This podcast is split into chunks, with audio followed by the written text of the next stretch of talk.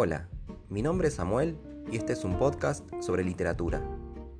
En cada entrega les leeré un relato, una poesía o un fragmento literario con el fin de compartir el amor por la literatura. Puedes encontrarme en Instagram como Rato de Relato para sugerir y contribuir con este espacio, así como también para enterarte sobre las nuevas entregas. Muchas gracias.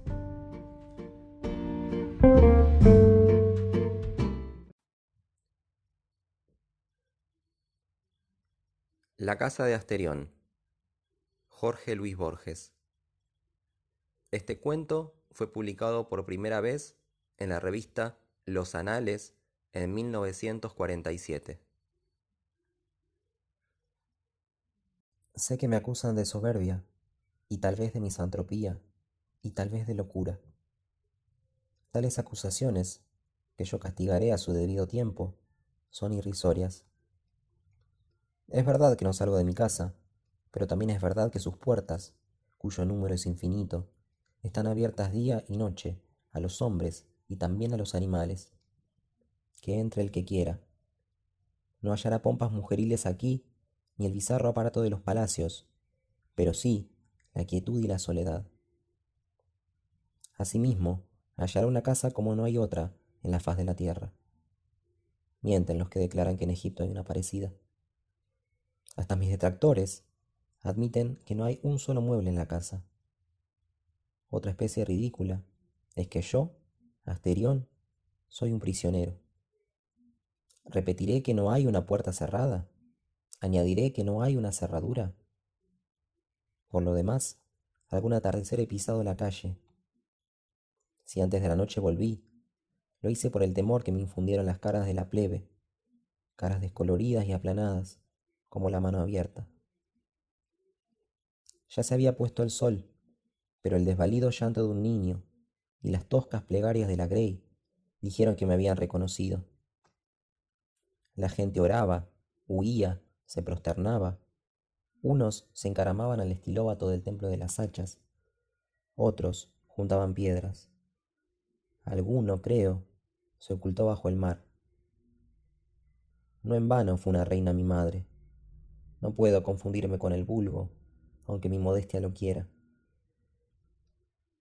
El hecho es que soy único. No me interesa lo que un hombre pueda transmitir a otros hombres. Como el filósofo, pienso que nada es comunicable por el arte de la escritura. Las enojosas y triviales minucias no tienen cabida en mi espíritu, que está capacitado para lo grande. Jamás he retenido la diferencia entre una letra y otra. Cierta impaciencia generosa no ha consentido que yo aprendiera a leer. A veces lo deploro, porque las noches y los días son largos. Claro que no me faltan distracciones. Semejante al carnero que voy a embestir, corro por las galerías de piedra hasta rodar al suelo mareado. Me agazapo a la sombra de un aljibe o a la vuelta de un corredor y juego a que me buscan. Hay azoteas desde las que me dejo caer hasta ensangrentarme. A cualquier hora puedo jugar a estar dormido, con los ojos cerrados y la respiración poderosa. A veces me duermo realmente, a veces ha cambiado el color del día cuando he abierto los ojos. Pero de tantos juegos, el que prefiero es el de otro Asterión. Finjo que viene a visitarme y que yo le muestro en la casa. Con grandes reverencias le digo, ahora volvemos a la encrucijada anterior, o ahora desembocamos en otro patio, o bien decía yo que te gustaría la canaleta, o ahora verás una cisterna que se llenó de arena, o ya verás cómo el sótano se bifurca. A veces me equivoco y nos reímos buenamente los dos. No solo he imaginado esos juegos, también he meditado sobre la casa. Todas las partes de la casa están muchas veces. Cualquier lugar es otro lugar. No hay un aljibe, un patio, un abrevadero, un pesebre. Son catorce los pesebres, abrevaderos, patios, aljibes. La casa es del tamaño del mundo. Mejor dicho, es el mundo. Sin embargo, a fuerza de fatigar patios con un aljibe y polvorientas galerías de piedra gris, he alcanzado la calle y he visto el templo de las hachas y el mar. Eso no lo entendí hasta que una visión de la noche me reveló que también son catorce los mares y los templos. Todo está muchas veces, catorce veces. Pero dos cosas hay en el mundo que parecen estar una sola vez. Arriba, el intrincado sol. Abajo, Asterión.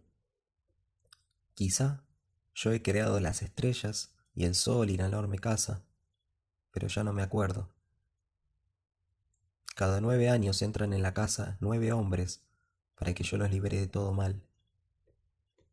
Oigo sus pasos o su voz en el fondo de las galerías de piedra y corro alegremente a buscarlos. La ceremonia dura pocos minutos.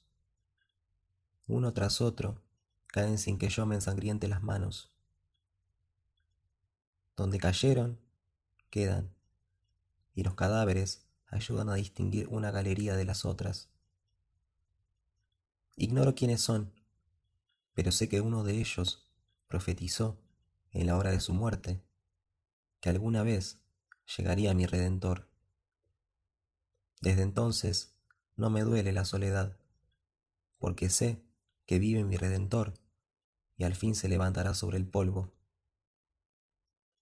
Si mi oído alcanzara todos los rumores del mundo, yo percibiría sus pasos.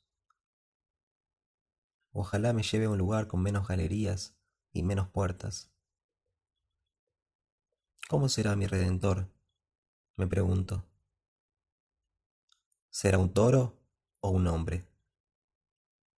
¿Será tal vez un toro con cara de hombre? ¿O será como yo? El sol de la mañana reverberó en la espada de bronce. Ya no quedaba ni un vestigio de sangre. ¿Lo creerás, Ariadna? dijo Teseo. El Minotauro apenas se defendió.